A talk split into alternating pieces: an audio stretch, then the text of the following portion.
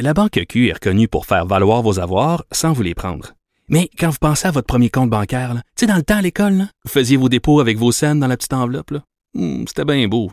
Mais avec le temps, à ce compte-là vous a coûté des milliers de dollars en frais, puis vous ne faites pas une scène d'intérêt. Avec la Banque Q, vous obtenez des intérêts élevés et aucun frais sur vos services bancaires courants. Autrement dit, ça fait pas mal plus de scènes dans votre enveloppe, ça. Banque Q. Faites valoir vos avoirs. Visitez banqueq.ca pour en savoir plus. Antoine Robitaille. Il connaît tous les dessous de la politique. Une entrée privilégiée dans le Parlement. Là-haut sur la colline. Antoine Robitaille.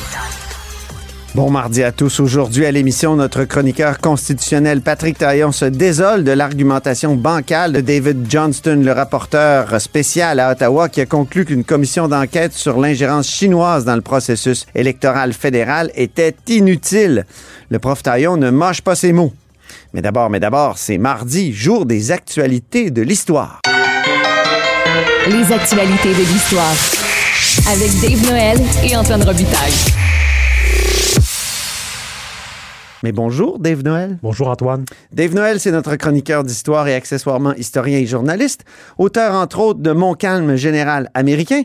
Il est avec nous tous les mardis parce que l'histoire et le passé sont toujours d'actualité en politique. Parlons des patriotes. Dave, les patriotes de 1837-38, c'était le jour férié en leur honneur hier. Et tu veux revenir sur l'anniversaire du jour férié? Oui, ben c'est ça, c'est un anniversaire dans l'anniversaire. Ça fait 20 ans cette année que le- qu'on a, qu'on a célébré la première journée des Patriotes en tant que férié. Euh, donc, c'est une fête qui a été instaurée euh, le 22 novembre 2002 euh, par un décret de Bernard Landry, euh, premier ministre, qui est, qui est un peu le premier ministre des, des réalisations symboliques. Il en a fait plusieurs au cours de, de son très court mandat comme premier ministre. On pense à la résidence officielle de l'édifice Price, euh, au déménagement de- du bureau du premier ministre du bunker de la Grande Allée à l'édifice Honoré-Mercier où il était à l'origine. On a aussi le transfert des restes de Montcalm au cimetière de l'hôpital général, l'inauguration du Général américain. américain, oui. Oui. Euh, L'inauguration du phare des Acadiens sur le boulevard René-Lévesque. Donc, beaucoup de, de- de réalisations symboliques. Et euh, la, la fête des Patriotes, c'est l'une d'elles. Donc, euh, en, 2022, en 2002, donc, un décret qui est adopté. Ça, cette, cette idée-là remonte à loin, mais pour être plus près de l'événement, en 2000, les membres du Parti québécois en, con- en Congrès national avaient adopté une résolution en faveur de l'adoption d'un jour férié en, en l'honneur des Patriotes. Euh, donc, à l'époque, au tournant des années 2000, les Patriotes sont vraiment dans l'air du temps. On pense au film de Pierre Falardeau, 15 Oui. février 1839, qui est sorti en 2001. Il y avait, avant ça, il y avait eu une longue campagne de, de- on pourrait dire, de sociofinancement pour ce film-là. Donc, on en parlait beaucoup et le film a été un grand succès. Donc, quand Bernard Landry décide d'aller de l'avant euh, en 2002, on est vraiment, le, fruit est mûr, comme on dirait dans- Ah oui, en, en droit constitutionnel. Euh, donc, euh, ce qui n'arrive jamais puisque le fruit en droit constitutionnel est, on- comme chacun le sait, euh, irradié. totalement. Oui. Oui.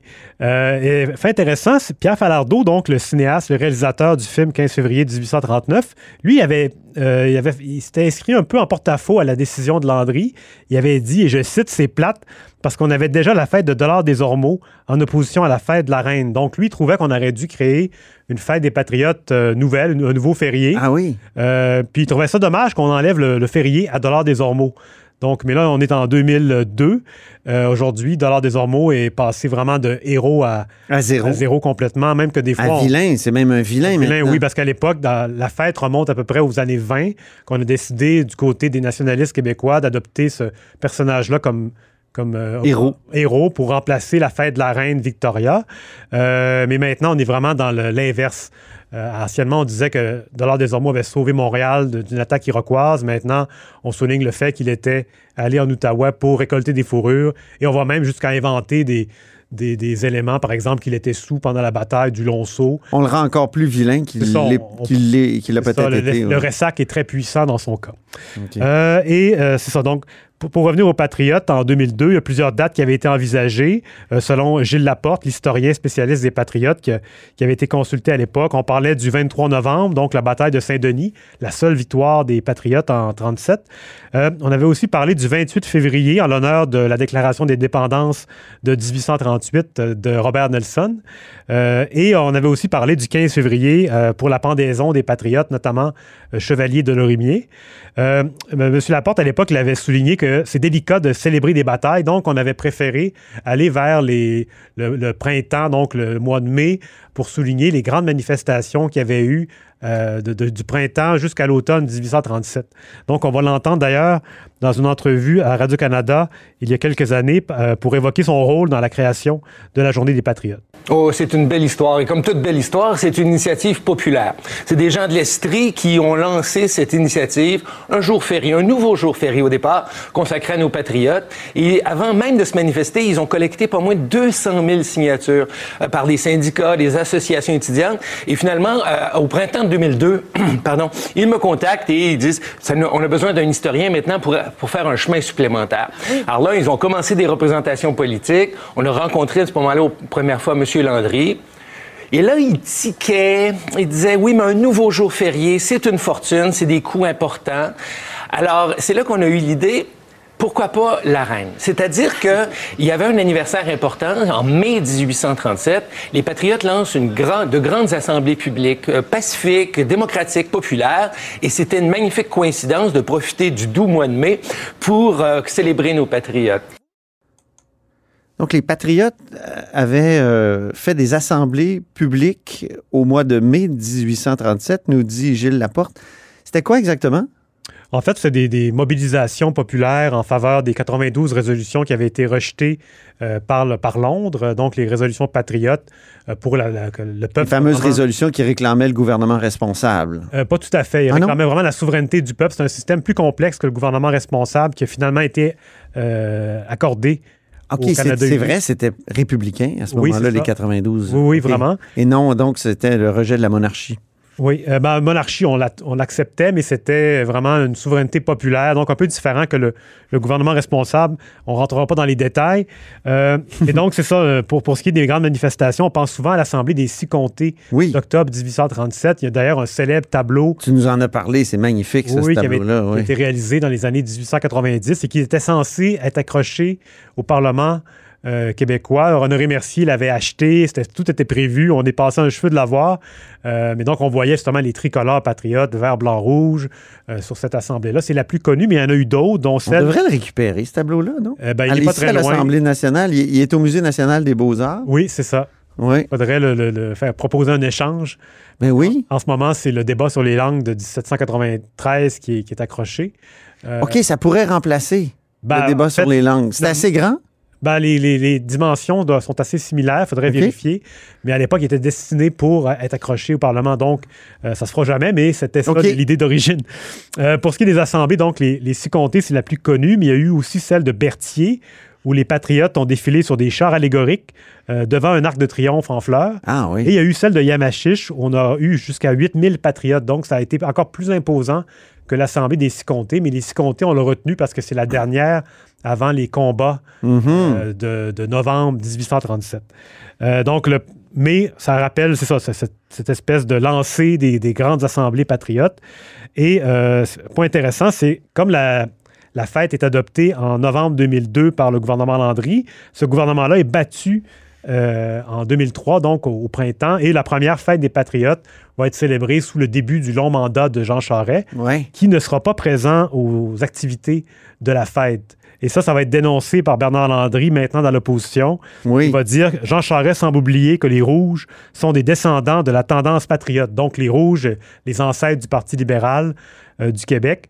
Et donc, euh, c'est ça, il rappelle ce, ce paradoxe-là. Il faut savoir qu'au début, la fête, elle a été créée, mais sans budget. Donc, c'est vraiment avec le temps que cette fête-là a pris du, du coffre, si on veut. Euh, mais quand même, on- à chaque année, il y a toujours des rappels historiques. Qui sont les patriotes? Qu'est-ce qu'ils voulaient exactement? Euh, comme si ça n'était pas toujours euh, acquis. Il n'y a, jamais rien acquis? Tout à hein? fait. La Mais- culture est une conquête, Dave. Oui, tout à fait. Oui. Mais c'est, dans ce cas-là, Une c'est conquête perpétuelle, toujours à refaire. Oui, mais c'est- particulièrement complexe parce que les Patriotes, c'est une nébuleuse. On avait plein de tendances à l'intérieur. Et d'ailleurs, quand la, la rébellion éclate, euh, on, voit la division qui, qui fissure le mouvement. Ben Et on a oui. des, des- euh, ça va de, de La Fontaine à Robert Nelson. Donc, c'est c'est vraiment, là, on a un spectre très large et souvent, on va faire un magma de, des, des idéaux patriotes, puis on va présenter ça comme un, comme un tout. Euh, fait intéressant, évidemment, euh, le tricolore euh, vert, blanc, rouge. Il a fallu attendre à 2019 pour qu'il soit enfin hissé sur le Parlement. Ben oui. Euh, Philippe Couillard avait, voulait pas le faire en disant que justement il avait, le, le mouvement avait, été- avait été victime d'une appropriation par des mouvances extrêmes. Donc c'est vraiment sous François Legault que le drapeau a été hissé pour la première fois sur la tour latérale du Parlement. Euh, cela dit, donc, on, on célèbre le 20e anniversaire de la fête comme congé férié, euh, ce qui n'a pas empêché, par contre, la démolition de nombreuses euh, demeures patriotes depuis euh, 2003. On pense surtout à la maison Boileau, qui appartenait au patriote René Boileau de Chambly, qui a été détruite en novembre 2018. euh, sans aucune raison particulière, par la ville de Chambly. Euh, donc, euh, c'est une démolition. Ouais, c'est une démolition euh, assez euh, gratuite parce que le bâtiment est en très bon état. Et elle avait d'ailleurs été habitée par un autre célèbre personnage, Ricardo. Ah Elle oui. habité pendant cinq ans. Et donc, euh, j'ai relu le reportage hier et on le voyait justement assister à la scène avec la grue qui, qui démolissait le bâtiment, la, la maison Boileau.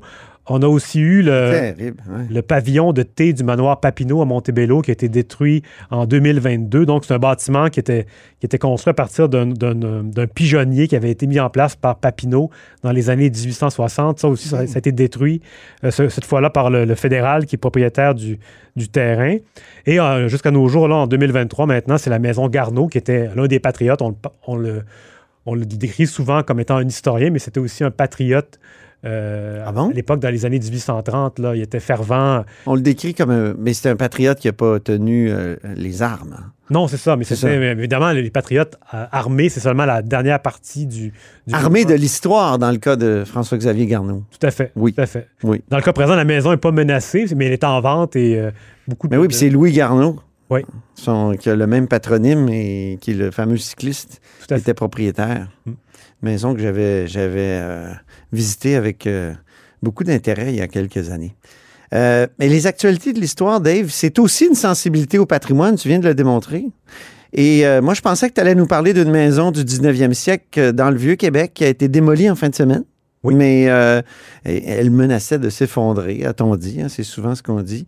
Mais tu veux plutôt prévenir, Dave, éviter que l'on démolisse les granges du domaine Mézeray qui, elles, sont à l'abandon, un peu comme la maison qui a été démolie en fin de semaine. Ben, justement, les deux sont liés. La, la Oui. maison, donc, c'est l'avenue Sainte-Geneviève euh, qui a été détruite euh, en pleine nuit. Euh, donc, c'est un quartier de la, de la Haute-Ville de Québec qui est un peu. Les gens vont pas souvent là parce que euh, on- les, les touristes se promènent surtout sur la rue Saint-Louis, rue, rue Saint-Jean. Moi, j'y vais souvent. Ouais, moi aussi, mais c'est J'adore Il n'y a cet pas beaucoup de passants. Non. Et c'est une rue qui était restée très. Assez bien. Les- Ouais. le, cadre bâti datait à peu près de la même époque. Et donc, c'est une maison qui a été dé- détruite soudainement, euh, qui menaçait de s'effondrer, démolie. Mm. Euh, et euh, ça fait penser justement, donc la semaine dernière, le Soleil nous apprenait que les granges du domaine Mézeray ne seraient pas restaurées comme c'était prévu. L'ancienne administration municipale avait lancé le projet, Mm. mais là, c'est sur la glace. Donc, on parle de. Le domaine Mézeray, c'est. Dans le fond, c'est entre Limoilou et Beauport, à peu près. Euh, c'est un domaine magnifique. Euh, au centre, on a une maison de, de 1713. qui- Appartenu au Petit Séminaire de Québec? oui, une maison magnifique qui a été Moi, agrandie. quand j'étais en secondaire 1 au Petit Séminaire de Québec en 1980, euh, notre euh, activité d'accueil s'est tenue là. C'était une des dernières années parce que ça appartenait encore au Petit Séminaire à ce moment-là. Donc, écoute, c'est- comme tu dis, ça date du, du 18e siècle. hein? Oui, c'est ça. le- puis le site, c'est un domaine champêtre. Là. Ben oui, c'est- magnifique. Oui, c'est ça. Puis, euh, puis les granges, dans le fond, on a une grange de 1755 en pierre, Mm. donc c'est très ancien, et une autre de 1920 en bois, qui, qui est donc euh, à peine centenaire, mais quand même. Et ces deux granges-là euh, ne seront pas restaurées, on va les laisser dans leur état actuel.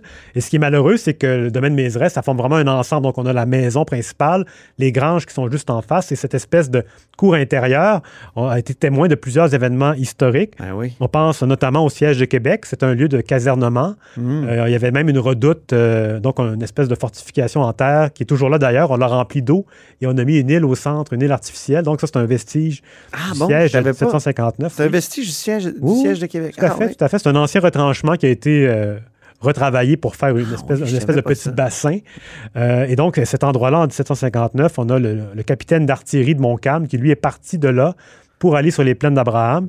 D'ailleurs, il y avait un Canadien qui défendait l'Anse ou Foulon qui est arrivé là en courant euh, dans la nuit. On parle d'une course quand même de 7 km. Ben oui. une bonne course. Euh, Par des gens qui ne faisaient pas nécessairement des intervalles là, à pour se mettre en forme. c'est ça, ou qu'il y avait des- peut-être des crampes au mollet aussi. Euh, et donc, euh, c'est ça, c'est un site qui a été très important en 1759 pendant le siège de Québec. Il me semble En- que tu devrais dire mollet, Oui. compte tenu de tes origines. Oui. Euh, et c'est un endroit qui été occupé par les Américains en 1775 lors du blocus de Québec. Et aussi, pour euh, nous ramener à la politique, en 1991, c'est là que se sont tenues les rencontres de la fameuse commission Bélanger-Campo. Ben oui. Et, euh, donc, c'est- sur l'avenir politique. J'étais allé y assister comme euh, jeune étudiant. Au domaine Mézeray, curieux. Oui, exactement. Je me souviens très bien. Et tu avais vu qui à l'époque? C'était à ce moment-là un avocat qui présentait la nécessité que la, le droit de propriété soit intégré à une charte, une éventuelle charte des droits d'un Québec souverain. OK. Devant Ouais. les commissaires les- qui étaient Oui, présents. devant les commissaires qui étaient là, oui. Ouais. Fascinant. Donc, c'est ça. Ça a été un, c'est un endroit, un lieu de pouvoir. Oui. Et euh, c'est ça. Donc, les granges font, font partie de cet ensemble-là. Il faut espérer qu'elles soient préservées. Ben oui. Euh, c'est ça. Pour l'instant, elles sont bien en place. Elles semblent assez solides, mais on- comme on sait, on ne sait jamais. Il y a eu un Je autre sais que ça inquiète beaucoup l'élu du, du coin, l'élu municipal du coin, qui est Claude Villeneuve, Oui. le chef de l'opposition. Tout à fait. tout à Ouais. fait. On pense aussi à d'autres bâtiments qui ont été longtemps comme ça, euh, un peu à l'abandon. Les nouvelles casernes à Québec qui en ce moment sont restaurées. Ouais. Donc, euh, On ne sait pas pourquoi, mais elles sont restaurées. Heureux- un usage à venir. Oui, c'est ça. Heureusement. Merci beaucoup, Dave Noël. Merci, Antoine. Puis on se retrouve la semaine prochaine pour d'autres actualités de l'histoire.